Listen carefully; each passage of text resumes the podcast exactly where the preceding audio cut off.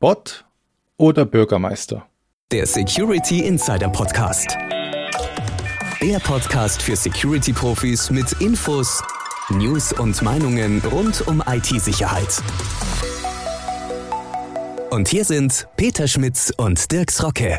Hallo und herzlich willkommen zum Security Insider Podcast. Für Sie am Mikrofon ist wieder Dirks Rocke und bei mir im virtuellen Studio sitzt natürlich auch wieder Peter Schmitz, der Chefredakteur von Security Insider. Hallo Peter, grüß dich. Hallo Dirk und hallo liebe Zuhörerinnen und Zuhörer. Schön, dass Sie wieder dabei sind bei einer neuen Folge des Security Talk im Security Insider Podcast, wo wir die wichtigsten Security-Themen der vergangenen Monate Revue passieren lassen und für Sie einordnen. Bevor wir jetzt einsteigen, und zwar mit einer aktuellen Meldung aus der Tagespresse, gibt es noch ein kurzes Wort unseres Sponsors. Der Security Insider Podcast wird Ihnen präsentiert von Bosch Cybercompare. Wir machen IT, OT und IoT-Sicherheit einfacher, verständlicher und bezahlbarer. Denn wir sind die unabhängige Plattform zum Vergleich von Sicherheitslösungen und Security-Dienstleistungen. Egal ob es um Ausschreibungen oder Angebotsvergleiche geht, wir sparen Ihnen Zeit und Geld. Gleich entdecken unter cybercompare.com slash security-insider. Und damit jetzt zurück zur Tagespresse, die kürzlich über einen Deepfake berichtete. Per Videotelefonat ließ sich nämlich Berlins regierende Bürgermeisterin Franziska Giffey offenbar von einem falschen Vitali Klitschko täuschen und das für sage und schreibe eine ganze Viertelstunde. Erst dann wurde man misstrauisch in Berlin und beendete das Gespräch vorzeitig, wie es heißt. Ich erinnere jetzt mal an deine Einschätzung vom letzten Jahresrückblick. Für 2021 hattest du ja den Auftritt des jungen Luke Skywalker im Finale der zweiten Staffel des Mandalorian. Ja, ich habe nochmal nachgeschaut, was du gesagt hast. Als damals bemerkenswertesten Fall eines Deepfakes bezeichnet. Und der dürfte ja nun getoppt worden sein, oder? Ja, theoretisch schon. Muss man jetzt allerdings auch sagen, auch wenn die Deepfake-Erklärung durchaus nicht unwahrscheinlich ist, gibt es inzwischen auch durchaus andere Vermutungen. So meint äh, zum Beispiel ein Journalist, Szenen aus den Interview mit Klitschko und Giffey ähm, in anderen früher aufgezeichneten Interviews mit Klitschko wiederzuerkennen und vermutet, dass das Video einfach geschickt zusammengeschnitten worden sei. Wobei ich persönlich sagen muss, dass ich glaube, dass es inzwischen wahrscheinlich einfacher ist, eine existierende Deepfake-Matrix äh, mit einem neuen Gesicht zu trainieren, ähm, als Videos so präzise und in Echtzeit zusammenzustückeln, um auf ein live geführtes Gespräch reagieren zu können. Ähm, es kam übrigens vor ein paar Momenten auch äh, die Meldung rein, dass in einer E-Mail an den Spiegel die beiden Pro-Kreml-Komiker Wladimir Kustenov und Alexei Storajow alias Voran und Lexus andeuteten, hinter den Fake-Videogesprächen mit Giffey und den anderen Bürgermeistern zu stecken. Und ähm, ja, von daher wissen wir immer noch nichts Genaues, bleibt alles unklar. Und ja, auch äh, beim Trendthema Metaverse ist es ja ganz ähnlich. Viele Fragen sind noch komplett unklar. Äh, zum Beispiel, mit wem spricht man dort eigentlich? Also passend zu dem Interviewfall, wer hört zu? Und natürlich auch, wie schnell wird es realisiert und im Alltagsleben angekommen sein. Und dazu muss man jetzt sagen, Gartner denkt zum Beispiel, 25 Prozent der Menschen werden schon in drei Jahren mindestens eine Stunde am Tag äh, im Metaverse verbringen. Und äh, auch Accenture glaubt, dass das Metaverse die Art und Weise verändern wird, wie Unternehmen mit Kunden interagieren und wie Arbeit erledigt wird. Vielleicht nochmal kurz zur Einordnung. Metaverse ist das, was früher von Facebook das Facebook war, soll jetzt von Meta, also sprich dem umbenannten Facebook-Konzern, eine virtuelle Realität sein, in der man eben arbeitet und äh, interagiert und so weiter.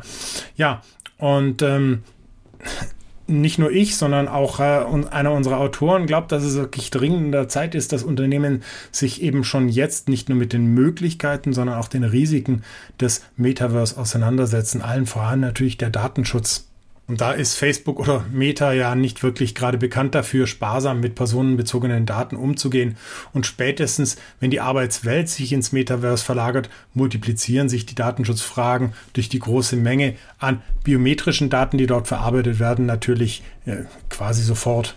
Aber neben dem Datenschutz gibt es eben auch noch ganz andere Fragen, zum Beispiel die Benutzerauthentifizierung. Also wie stelle ich sicher, dass die Person, mit der ich gerade rede, ähm, wirklich die ist, die sie vorgibt zu sein. Denn man hat ja nur virtuelle Avatars vor sich. Auf Security Insider ähm, ist dazu unser Autor äh, David Fairman, äh, CSO von Netscope, ähm, auf diese und weitere Fragen eingegangen und ich kann den Beitrag wirklich nur jedem Sicherheitsverantwortlichen ans Herz legen, weil das Metaverse kommt. Und wenn man sich erst damit beschäftigt, wenn es da ist, dann wird man von der Menge an Themen wahrscheinlich überrollt werden. Ja, und während du dich jetzt schon fragst, mit wem man spricht, stellt sich andererseits noch die Frage, ob man überhaupt mit jemandem spricht, also ob man mit einem Menschen oder mit einem Bot spricht. Das stellt sich beispielsweise Anbietern im Web die Frage, weil die wollen ihren Support ja nicht mit Spam-Anfragen von Bots belasten und auch Forenbetreiber oder Anbieter von E-Mail-Diensten kennen das Problem. Die wünschen sich lieber echte Menschen als nervige Bot-Armeen. Und als Mittel der Wahl für derlei Probleme kommt natürlich gleich der klassische Capture, also dieser Completely Automated Public Turing Test to Tell Computers and Humans Apart, in den Sinn. Also das sind ja die kleinen Aufgaben, die nur von Menschen zu lösen sein sollten. Früher waren das tatsächlich Rechenaufgaben und heute kennt man typischerweise diese nervigen Bilderstrecken so ganz nach dem Motto, finden Sie alle Darstellungen mit einer roten Ampel, klicken Sie drauf und dann sind Sie wahrscheinlich ein Mensch. Aber wie gesagt, solche Captures haben ihre eigenen Probleme und sind natürlich total belastend für den Endanwender und schreien förmlich nach Alternativen und mit möglichen Ansätzen setzt sich unser Gastautor David Schom eingehend auseinander und bringt zum Beispiel ins Spiel die Verifizierung aus einer Kombination von Krypto-Verifizierungsdiensten und Self-Sovereign Identity SSI. Und was jetzt konkret dahinter steckt, könnte ich jetzt natürlich unzulänglich und stümperhaft nacherzählen, aber viel besser ist es natürlich, auf den Text unseres Experten zu verweisen. Der hat nämlich deutlich mehr Erfahrung mit Kryptographie und quantenresistenten Blockchains als ich. Und an dieser Stelle noch eine kurze Anmerkung zu Bots und Menschen beziehungsweise dem Zusammenspiel zwischen den beiden. Laut aktuellen Sicherheitsreports haben wir aktuell mit beiden zu kämpfen, also mit Angriffen von automatisierten Systemen und von Menschen aus Fleisch und Blut. Ähm, so zeigt zum Beispiel der LexisNexis Risk Solutions Cybercrime Report, ähm, von wann ist der? Vom zweiten Halbjahr 2021. Zum einen nicht nur automatisierte Bot Attacken wuchsen weltweit um 22 Prozent im Vergleich zum Vorjahr. Auch von Menschen initiierte Angriffe stiegen zum ersten Mal seit 2019 wieder an. Dann gab es dann auch noch den Threat Intelligence Report von Netscout und der berichtet über Steigerungen bei IoT Botnetzen und die wüchsen nicht nur zahlenmäßig, sondern rekrutierten mittlerweile auch ziemlich leistungsstarke Server und Netzwerkgeräte mit hoher Kapazität, also mehr Leistung, mehr Angriffskraft, könnte man vereinfacht sagen. Interessant dabei noch, im ersten Halbjahr 2021 hatte Netscout noch einen Omnivore-Angriff in Deutschland aufgedeckt, bei dem sage und schreibe 31 verschiedene Angriffsvektoren zum Einsatz kamen. Aber mittlerweile gibt es wohl einen Kurswechsel zu direkten Angriffen einer der bemerkenswertesten Gründe dafür sei die Einführung der Mirai Malware für Intel-Architekturen und die führte dann zu einer schnellen Ausnutzung von Schwachstellen in Servern mit Confluence, GitLab oder Log4j. Mhm. Ja, Mirai ist ja auch was, was uns irgendwie seit vielen Jahren schon nicht mehr äh, in Ruhe lässt. Und auch so ein Thema, das wir irgendwie überhaupt nicht mehr loswerden, das ist das Thema Ransomware. Ähm, Im Juni hat Verizon Business da wieder seinen jährlichen Data Breach Investigations Report vorgestellt und bezeichnet das vergangene Jahr als extrem beunruhigend, äh, da Ransomware-Fälle in nur einem Jahr um 13 Prozent zugenommen hätten. Das ist mehr als in den letzten fünf Jahren Jahren zusammen. Der DBIR ist übrigens eine der umfassendsten und wichtigsten Analysen von Sicherheitsverstößen weltweit. Für den 2022er Report wurden fast 24.000 Fälle betrachtet. Äh, jeder, der sich mit IT-Sicherheit auseinandersetzt, der sollte den DBIR sich wirklich mal zu Gemüte führen. Was dort aufgezeigt wird, betrifft über kurz oder lang jeden. Äh, in den Shownotes und im Artikel zu diesem Podcast gibt es einen Link zum Report. Wie gesagt, kann ich wirklich nur jedem ans Herz legen. Aber zurück zum Thema Ransomware, weil nicht nur die Zahl der Ransomware-Fälle, die nimmt laufend zu, auch die Kosten für Ransomware-Fälle steigen. Das hat unser Autor, der Otto Geisler, in seinem Beitrag beleuchtet. Laut Geisler haben nicht nur die Lösegeldforderungen zugenommen, sondern auch die Kosten, die Unternehmen durch den Ausfall der Systeme bei einer Ransomware-Infektion entstehen. Die können für eine durchschnittliche Ausfallzeit aufgrund eines Ransomware-Angriffs leicht bis zu 250.000 Euro betragen was meines Erachtens nach sogar vergleichsweise niedrig gerechnet ist, wenn unter Umständen für Wochen ein Großteil des Betriebs oder zum Beispiel die Auftragsabwicklung eines Unternehmens stillsteht. Bei den Folgekosten darf man dann natürlich auch die Kosten für neue Hardware und neue Security-Lösungen nicht vergessen. Mit dem Thema Ransomware sprichst du jetzt natürlich auch schon einen Schwerpunkt der ASX an. Ja, stimmt. Ähm, es war ja vor ein paar Tagen am 22. Juni in Hamburg das erste Event zur ISX, der IT Security Conference 2022, wo sich über 150 Teilnehmer, Anbieter und Experten trafen, um gemeinsam sich durch den Dschungel der IT-Abkürzungen äh, zu bewegen, um Neues über die Security-Landschaft zu erfahren und sich auszutauschen. Und das Ganze erzähle ich, weil es am 6. Juli das zweite Event in Garching bei München gibt, äh, bei dem man auch virtuell dabei sein kann. Wer also reinschnuppern will, in die ISX, der hat noch Gelegenheit, sich anzumelden. So, jetzt aber genug mit der Eigenwerbung und Zeit für ein bisschen Mehrwert für unsere Hörer, oder? Hm, ja, bitte mach. Äh, ähm, ja, ich hätte ja gedacht, du könntest noch ein bisschen was zum Thema Ransomware beisteuern. Ach so, ja klar. Ähm, ein ganz spannendes Thema ist die Mittagskeynote von, äh, von Florian Oehlmeier, bei dem er sich der Frage nähert, wie, wie wehrt man sich gegen Cybercrime-Banden mit Millionenbudget? Und da hat er erstmal eine ganz schlechte Nachricht, denn eine schnelle und einfache Lösung, die gibt's nicht. Es ist auch nicht zielführend, sich primär mit technischen Lösungen zu beschäftigen, solange das Krisenmanagement im Unternehmen noch nicht fixiert ist. Das fängt bei der Definition von Alarmstufen an und reicht dann über die Definition von Mindestanforderungen zur Ransomware-Sicherheit bis hin zum Training von Notfallprozessen. Die Keynote ist wirklich spannend äh, und nicht vergessen, am 6. Juli kann man sich die auch digital anhören. Aber jetzt sag mal, Dirk, du hast doch bestimmt auch noch ein bisschen was zu erzählen, oder? Ja, und ein bisschen was Grundsätzlicheres sogar vielleicht dazu. Also man erinnert sich ja noch an die äh, Diskussion zu Geiselnahmen. Wie sollte man da mit den Tätern kooperieren? Das ist ja immer so ein gewisser Konflikt. Und bei Ransomware stellt sich ja das Problem ganz ähnlich. Äh, geht man auf die Lösegeldzahlungen ein oder nicht? Und da gibt es jetzt einen ganz aktuellen offenen Brief zu den Lösegeldzahlungen bei Ransomware-Angriffen. Und laut dem sei nämlich die Lösegeldzahlung an sich Wurzel allen Übels. Denn derlei Zahlungsbereitschaft würde das Geschäftsmodell von Cyberkriminellen erst ermöglichen. Mehr noch, es wird auf eine BBC-Studie verwiesen und laut der flossen im Vorjahr knapp drei Viertel aller Ransomware-Lösegelder nach Russland und eben auch an Verbrecherbanden im Dunstkreis des Kreml, wie es heißt. Die Folgerung daraus, Lösegeldzahlungen schwächten somit auch das aktuelle EU-Embargo gegen Russland und können als massives geostrategisches Risiko betrachtet werden. Und wenn man das natürlich so sieht, kann man natürlich auch gleich eine Forderung stellen und das passiert in dem offenen Brief auch. Und zwar gehen die an die Bundespolitik, die solle nämlich Anreize für Lösegeldzahlungen unterbinden. Denn für manche Unternehmen sind die Zahlungen tatsächlich immer noch günstiger als Umsatzeinbußen oder die Wiederherstellung von Systemen. Gerade dann, wenn man Kosten steuerlich absetzen oder sogar versichern kann. Also was macht man jetzt dagegen? Mögliche Abhilfe schaffen könnten, so die Vorschläge, Versicherungen, die Umsatzeinbußen und Wiederherstellungsmaßnahmen übernehmen und nicht die eigentlichen Lösegeldzahlungen. Und helfen könnten wohl auch Hilfsfonds für Unternehmen, also staatliche Fördertöpfe, die durch Ransomware in eine finanzielle Notlage geratene Organisationen dann unterstützen.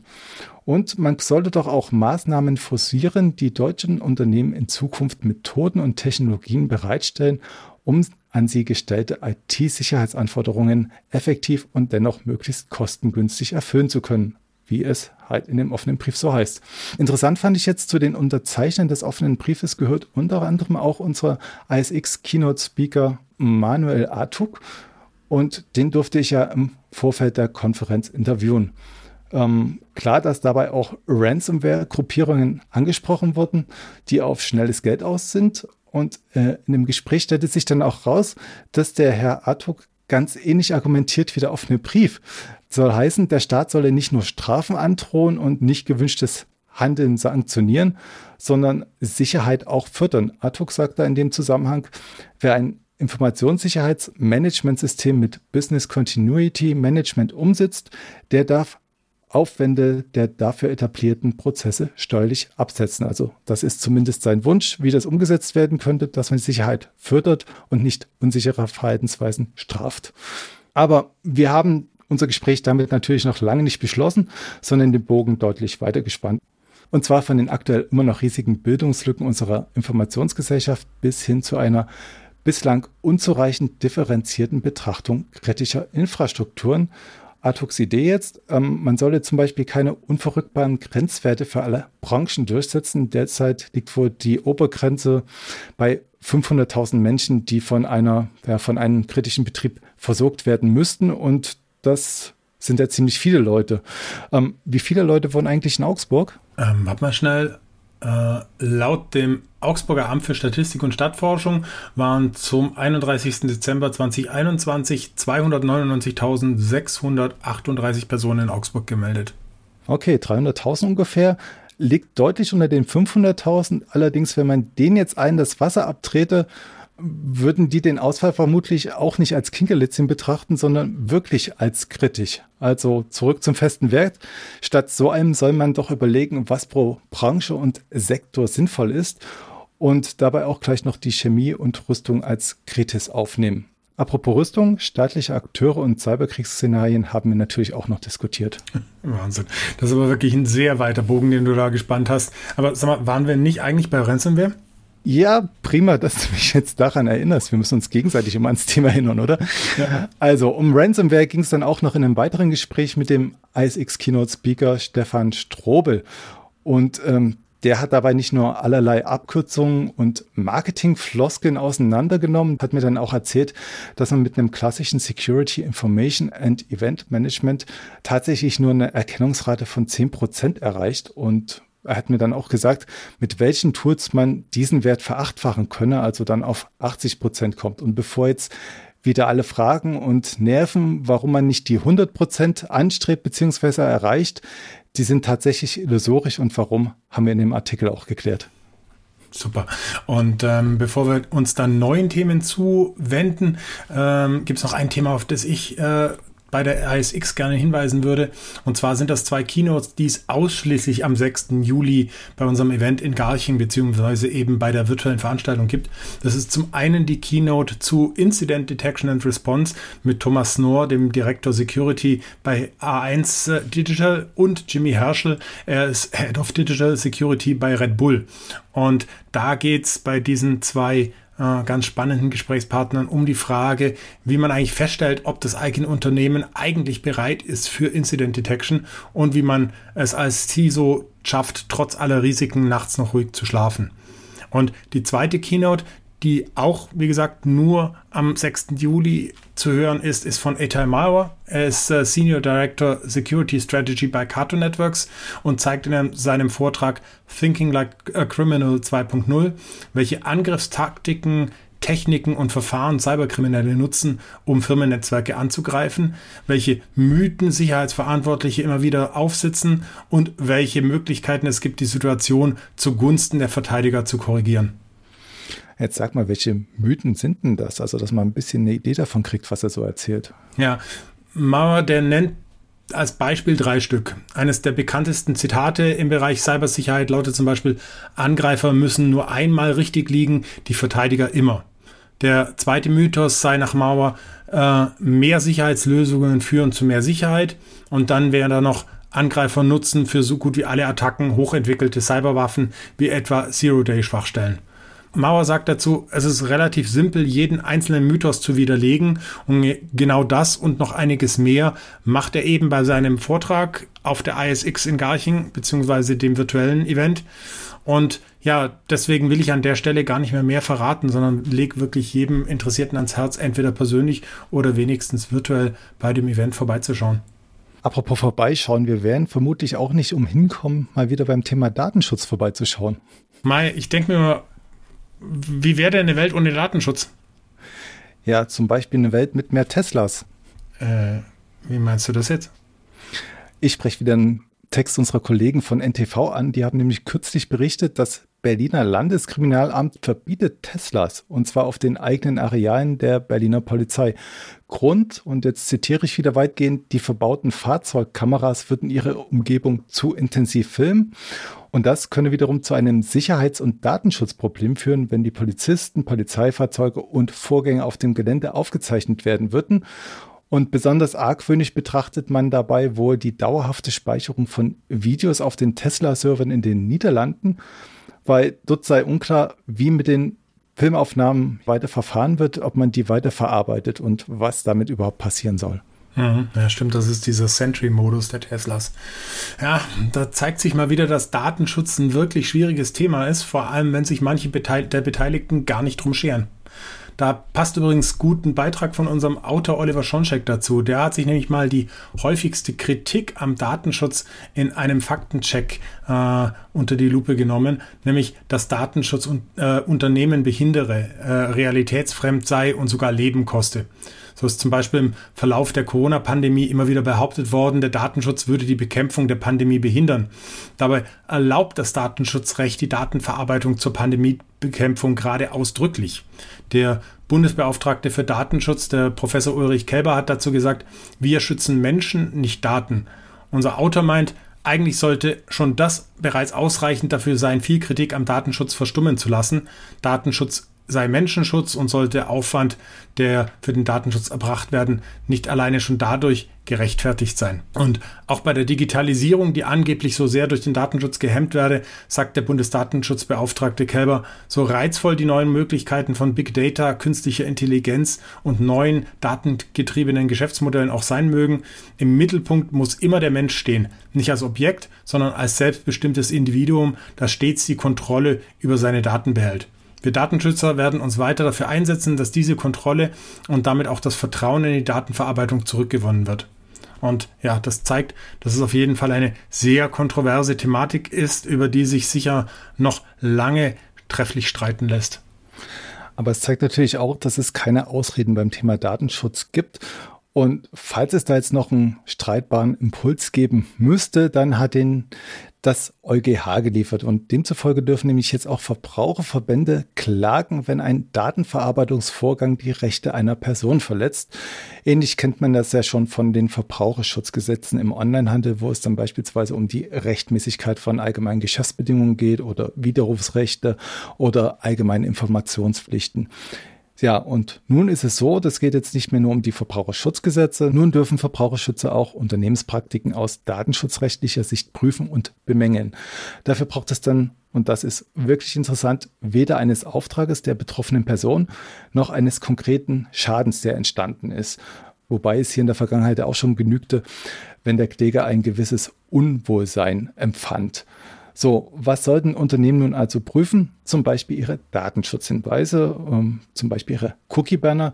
Und bevor jetzt alle mitschreiben, schauen Sie sich am besten im Artikel an. Auch Nutzer von Cloud-Diensten sollten das Thema Datenschutz übrigens ernst nehmen. Stichwort Shared Responsibility. Darüber hat uns ja Götz Güttich einen interessanten Beitrag verfasst und du konntest ja auch kürzlich direkt bei ihm nachhaken, nicht wahr? Ja, genau. Ich habe das Gespräch vorab aufgezeichnet und ich würde sagen, hören wir einfach mal rein. Hallo Götz, schön, dass du Zeit hast, äh, mit mir mal kurz über deinen Beitrag zum Shared Responsibility Modell für Cloud-Dienste zu reden. Ähm, sag mal, ich habe das mm, zwar in deinem Artikel durchaus verstanden, aber ähm, ich habe da so eine so eine Grundfrage, die die die mich beschäftigt und zwar ähm, ich weiß, dass es von vielen, von vielen ähm, Zuhörern und Zuhörern wahrscheinlich auch so gedacht wird, dass das Konzept, wenn ich schon für einen Cloud-Dienst bezahle, also wenn ich ähm, die Investition äh, weg von meinem On-Premise-Systemen hin zu einem Cloud-Dienst mache, ähm, warum, warum äh, muss ich mich dann eigentlich in so einem Shared Responsibility-Modell auch noch mit um die Sicherheit kümmern? Kannst du da vielleicht das, das Modell der Shared Responsibility nochmal erklären, nochmal genauer erläutern, was da dahinter steckt? Ja, also erstmal danke für die Einladung, Peter. Schön, dass ich hier sein kann. Und äh, was ich jetzt zu dieser Shared Responsibility zu sagen habe, also ich befasse mich da jetzt schon eine ganze Weile mit dieser Thematik, weil mir das auch immer mal wieder aufgepoppt ist. Und ähm, ich fange vielleicht am besten mal an mit einem ganz einfachen Beispiel zu erklären, wie das System funktioniert bzw. funktioniert hat. Also sagen wir einfach mal, wir haben jetzt bei irgendeinem Anbieter, äh, Google oder Microsoft oder Amazon, völlig egal, äh, irgendeine VM gemietet. Und wollen auf der jetzt irgendeine Applikation betreiben. Ja, also dann gehen wir in dieses Online-Portal, mieten diese VM an, dann haben wir irgendwie einen Zugriff drauf über RDP oder was auch immer und dann installieren wir da unsere Applikation und laden unsere Daten drauf und arbeiten damit. In welcher Form auch immer, völlig egal. Kann ein Webdienst sein, kann eine Datenbank sein, vollkommen wurscht. Und dann ist es ja so, dass, und das muss ja auch so sein, dass dieser Cloud-Anbieter nur begrenzten Zugriff auf diese Installation hat. Ja, also der Cloud-Anbieter, der ist verantwortlich für das Rechenzentrum, in dem die, die, Geschichte läuft, der ist verantwortlich für den Hypervisor, auf dem die VM läuft und äh, diese ganzen Rahmenbedingungen. Aber die Daten in der VM, also vom Betriebssystem über die Anwendungen hin und so, das ist ja unser Ding. Das ist unser Baby. Das haben wir auch teilweise selber installiert und das müssen wir auch selber pflegen, weil der darf ja gar nicht drauf zugreifen. Der hat ja gar kein Recht, unsere Daten einzusehen. Und das ist ja auch gut so. Und äh, also der Rechenzentrumsbetreiber ist in so einem Fall dann für, dafür verantwortlich, die Security sicherzustellen von dem Rechenzentrum selber. Also im Sinne, dass man halt sagt, da darf keiner reingehen, der nicht befugt ist, also ganz platt physikalische Sicherheit. Dann muss die Stromversorgung sichergestellt sein und der Hypervisor muss sichergestellt sein, dass nicht irgendjemand aus seiner virtuellen Maschine ausbricht und meine angreift und so. Also diese ganzen Sachen, die sind Sache des Cloud-Providers.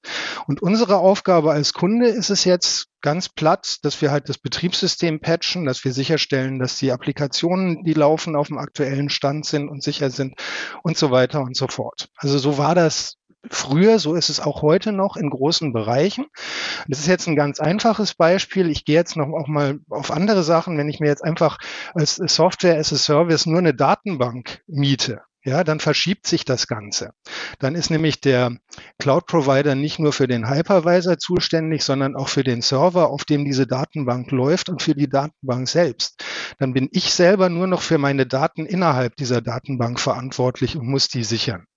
Und das kann man also, je weiter man hochgeht, äh, bei den Diensten wird das immer komplizierter und die Grenzen werden immer fließender.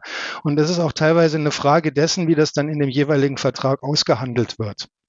Äh, was ich jetzt in diesem Zusammenhang sagen wollte, äh, ich finde das ein bisschen äh, seltsam zu sagen, wenn ich schon für einen Cloud-Dienst bezahle, warum muss ich mich dann noch um die Sicherheit kümmern? Es gibt natürlich einen Unterschied zwischen dem, was die Aufgabe des Providers ist, und es gibt einen äh, Unterschied zwischen dem, was ich zu tun habe, wenn ich jetzt alles bei mir on-premise mache.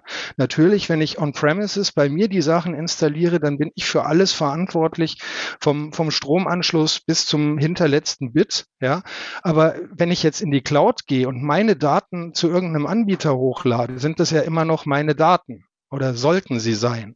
Und äh, deswegen kann es auch unmöglich die Aufgabe des Cloud-Anbieters sein, sich um die zu kümmern. Ja, und ähm, das Ganze hat sich inzwischen noch weiter dadurch verkompliziert, dass es halt viele Kunden gegeben hat, die gesagt haben, genau wie du angesprochen hast, ich will mich aber um die Security nicht kümmern, ich will das dem Cloud-Anbieter auch aufdrücken. Und dann haben natürlich die Cloud-Anbieter äh, irgendwie noch irgendwelche Zusatzoptionen und Programme, die man dazu buchen kann, die übrigens teilweise auch kostenlos sind, angeboten, äh, dass sie halt das Patchen der virtuellen Maschinen oder zumindest der Betriebssysteme darin übernehmen und solche Geschichten. Also das ist äh, teilweise, wie gesagt, kostenlos, aber man muss sich halt als Kunde auch drum kümmern, das zu aktivieren. Ja? Also das geht nicht automatisch. Und das ist irgendwas, was viele halt offensichtlich nicht verstanden haben. Mhm, auf jeden Fall. Und ich meine, klar, äh, wenn ich das Ganze on-premise betreibe, dann habe ich ja auch die Kosten für das Personal, das sich um die Systeme kümmern muss. Also irgendwo, ähm, äh, äh selbst wenn, selbst wenn ich dann auch Security outsource ähm, im Sinne von Managed äh, Services oder ähnliches irgendwo muss ich trotzdem dann äh, entweder dafür bezahlen oder mich halt selber drum kümmern. Ne? Ja, natürlich. Also äh, Kosten entstehen immer, so oder so. Ja. Klar. Du hast jetzt das Thema Patching angesprochen, das ist ein guter Punkt. Ähm, und zwar, ähm, wie sind denn da die Unterschiede zwischen den Betreibern? Handhaben die das alle mehr oder weniger gleich oder gibt es da Vorteile bei einzelnen Anbietern? Ähm, Gerade eben zum Beispiel beim Patching. Äh, du hast jetzt gesagt, bei manchen ist es kostenlos, manche, manche Dienste sind äh, kostenpflichtig. Also ich habe jetzt nicht in, in jedes Angebot oder über jedes Angebot bis ins letzte Detail mit den Leuten gesprochen. Das sollte ja auch eher so ein Überblicksartikel sein und kein Handbuch zu diesem Thema. Es ist also schon so, dass also äh, die Patches äh, von den Cloud-Anbietern bereitgestellt werden und dass man die auch teilweise automatisiert einspielen kann. Es gibt aber auch äh, Möglichkeiten, wo man halt die Patches erstmal selber testen kann, bevor sie dann in die Produktivumgebungen laufen. Das ist auch immer Anforderung des Kunden, wie der das gerne haben haben möchte. Und ich würde jetzt aus Sicht eines Kunden, der einen Cloud-Dienst sucht, denke ich mal, sind die Unterschiede in diesem Bereich nicht so groß, dass das jetzt ein Entscheidungskriterium ist. Also ich würde den Cloud-Dienst meiner Wahl nach anderen Kriterien aussuchen. Ja, ja, ja okay. Ähm Du hast jetzt gesagt, es gibt ja unterschiedliche Aspekte. Es gibt eben die Software as a Service, es gibt die Cloud-Dienste ähm, und dass das Ganze immer komplexer wird. Gibt's da vielleicht irgendeinen eine, Tipp, wo du sagen würdest, ähm, generell macht es mehr Sinn, auf Software as a Service zu setzen, weil man einfach dann weniger ähm, Eigenverantwortung äh, mit einbringen muss und natürlich auch weniger quasi Personalressourcen einbringen muss oder ähm, schlägt dann doch die Flexibilität bei den eigentlichen ähm, Cloud-Diensten dann die das Software as a Service? Also ich würde sagen, das hängt sehr stark von der Ausrichtung des Kunden ab, ob das ein kleines Unternehmen ist, ob das ein großes Unternehmen mit einer riesen IT-Abteilung ist. Also wenn ich mir jetzt so eine VM anmiete, dann muss ich die ja auch administrieren, da brauche ich Personal dafür. Wenn ich jetzt nur irgendwie einen Datenbankzugang haben will, äh, ist das nicht nötig, dann habe ich natürlich weniger Flexibilität. Äh, es ist sicher zum einen halt eine Frage der Anforderungen des Kunden, zum anderen eine Frage der Struktur des Kunden und auch eine Frage des Geldes, ganz einfach. Ja. Ja. Wie ist denn dein Eindruck? Ähm, haben, haben deutsche Unternehmen das Shared Responsibility Konzept wirklich schon verinnerlicht oder was meinst du, woran hapert es da noch? Also ich ziehe das gerne mal hintenrum auf, diese Frage. Wir hatten ja letztes Jahr, du erinnerst dich dran, diese Serie über die Kritis-Branchen gemacht. Ne? Und da war das so, da hatte ich auch gejammert, dass es unheimlich schwierig ist, irgendwelche Interviewpartner zu finden, die bereit sind, äh, aus Unternehmen oder Behörden in diesen Branchen über diese ganze Thematik überhaupt zu sprechen. Ja, also es gibt da Unternehmen, die haben teilweise IT-Abteilungen, äh Quatsch, IT-Abteilungen, Presseabteilungen mit mehreren Mitarbeitern, die auf solche Anfragen noch nicht mal geantwortet haben. Ja, da frage ich mich immer, wofür werden die bezahlt? Äh, aber auf der anderen Seite, wenn ich jetzt dieses Thema mit der Shared Responsibility angesprochen habe, da war das Feedback der Interviewpartner völlig anders. Die haben dann gesagt, boah, endlich kommt mal jemand und nimmt sich dieses Themas an. Das ist so wichtig und es wird von überhaupt niemandem verstanden und wir haben da immer solche Probleme damit, das zu kommunizieren. Und also die waren richtig glücklich. Und äh, wenn die Anbieter so glücklich sind, dass wir über sowas schreiben, dann heißt das, dass die Unternehmen es überhaupt nicht verinnerlicht haben. Ja, Götz, dann danke ich dir auf jeden Fall mal für deine Zeit, liebe Zuhörerinnen und Zuhörer. Wenn Sie mehr zu dem Thema wissen wollen, dann schreiben Sie uns sehr, sehr gerne an äh, podcast at security-insider.de. Stellen Sie Ihre Fragen und mal gucken, vielleicht wird ja keine Serie draus, aber dann doch nochmal ein Folgeartikel. Götz, vielen, vielen Dank und ähm, gerne. Ähm, ja, bis zum nächsten Mal. Tschüss. Ciao. Na, sind damit auch bei dir alle Fragen beantwortet? Na, alle nicht, aber schon einige mehr als vorher. okay, gut. Gut, ähm, die Frage nach Verantwortung, um beim Thema zu bleiben, stellt sich auch beim großen Trendthema KI, künstliche Intelligenz, insbesondere dann, wenn kritische oder sensible Bereiche betroffen sind und man die Techniken dort einsetzt. Man denke beispielsweise an Roboter in der Pflege oder selbstfahrende Automobile, die jetzt immer mehr real werden. Und man kommt nicht herum, diese Frage zu beantworten. Allerdings ist die Antwort natürlich extrem schwierig zu finden. Schließlich spielen hier ethische Aspekte eine Rolle, technische und es gibt natürlich auch Fragen um die Zuverlässigkeit entsprechender Systeme. Selbst unser Autor Oliver Schoncheck kann noch keine abschließende Antwort auf diese Frage geben, aber er hat uns zumindest einen sehr guten Überblick zum Stand der Diskussion aufgeschrieben und darum geht es dann um KI-Richtlinien von Unternehmen und ein Accountability Framework der EU. Und das könne laut Schoncheck wertvolle Impulse für Verantwortung und Rechenschaftspflichten geben. Und in seinem Text kommen zudem auch noch andere Leute zu Wort, beispielsweise eine Privatdozentin am Lehrstuhl für Philosophie und politische Theorie an der Ludwig-Maximilians-Universität in München. Und wenn die Frameworks dann eines Tages stehen werden, kann man ja künftig auch einiges an Verantwortung an CISOs und CSOs delegieren, nehme ich an. Wobei mit der Unterschied zwischen diesen beiden Rollen immer noch nicht so ganz klar ist. Naja, dafür gibt es ja mich. Ähm, wir hatten nämlich tatsächlich einen Beitrag von Florenz Klassen äh, genau zu dem Thema. Klassen ist CEO und Gründer von TechMinds und hat mal die Unterschiede zwischen den beiden Jobgruppen Information Security Officer und Security Officer sowie deren beiden Leitungspositionen, also das C vorne dran aufgearbeitet. Angefangen hat er natürlich bei den Aufgaben, aber auch die Themen Ausbildung, Qualifikation und vorteilhafte Zertifikate hat er berücksichtigt und sogar einen Blick auf die unterschiedlichen Gehälter der beiden Jobgruppen geworfen.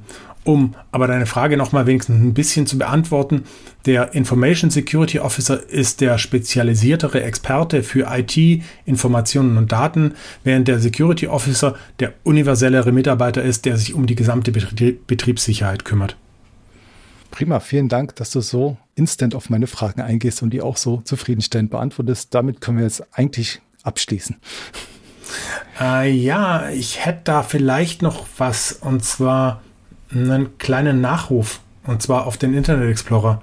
Weil mit dem Juni Patch Day addete auch der offizielle Support für den Internet Explorer durch Microsoft. Und damit sollte ab sofort eigentlich kein Unternehmen mehr den IE einsetzen, weil es wird keine weiteren Sicherheitspatches mehr dafür geben. Und wer unbedingt noch MSIE-Funktionen benötigt, der kann auf den Internet Explorer-Modus des Edge-Browsers setzen. Der soll bis 2029 äh, Internet Explorer-abhängige Anwendungen unterstützen. Und bis dahin sollten dann vielleicht auch endlich die letzten dieser Web-Anwendungen aktualisiert sein. Wobei, wer weiß, Totgesagte, die leben ja angeblich länger. Ansonsten gab es beim Juni-Patch Day wieder eine, einige wichtige Patches für kritische Schwachstellen, aber viel wichtiger war, dass es mal wieder keinen Patch für die Print-Spooler-Lücke gab. Jetzt sag mal, bei der Print-Spooler-Lücke reden wir jetzt aber nicht mehr von dem Print-Nightmare des vergangenen Jahres, oder? Ja, ja, doch, doch, doch. Ich sagte ja, totgesagte leben länger. Es ist eine never-ending Story, von der erzählen wir aber vielleicht beim nächsten Mal mehr. Weil für heute soll es das jetzt auch gewesen sein. Liebe Zuhörerinnen und Zuhörer, ich hoffe, Sie hatten Spaß an diesem Rückblick auf die spannendsten Themen, die uns in der Redaktion in den letzten Monaten so beschäftigt hatten. Wenn Ihnen der Podcast gefallen hat, dann empfehlen Sie uns bitte gerne weiter. Wir freuen uns über jeden neuen Zuhörer und wir freuen uns natürlich vor allem darauf, wenn Sie bei unserer nächsten Folge wieder mit dabei sind. Bis dahin bleiben Sie sicher, bleiben Sie gesund und bis zum nächsten Mal. Tschüss. Das war der Security Insider Podcast. Der Podcast für Security-Profis mit Infos, News und Meinungen rund um IT-Sicherheit. Und falls Sie nicht sicher sind, ob Sie wirklich sicher sind, besuchen Sie cybercompare.com/security-insider.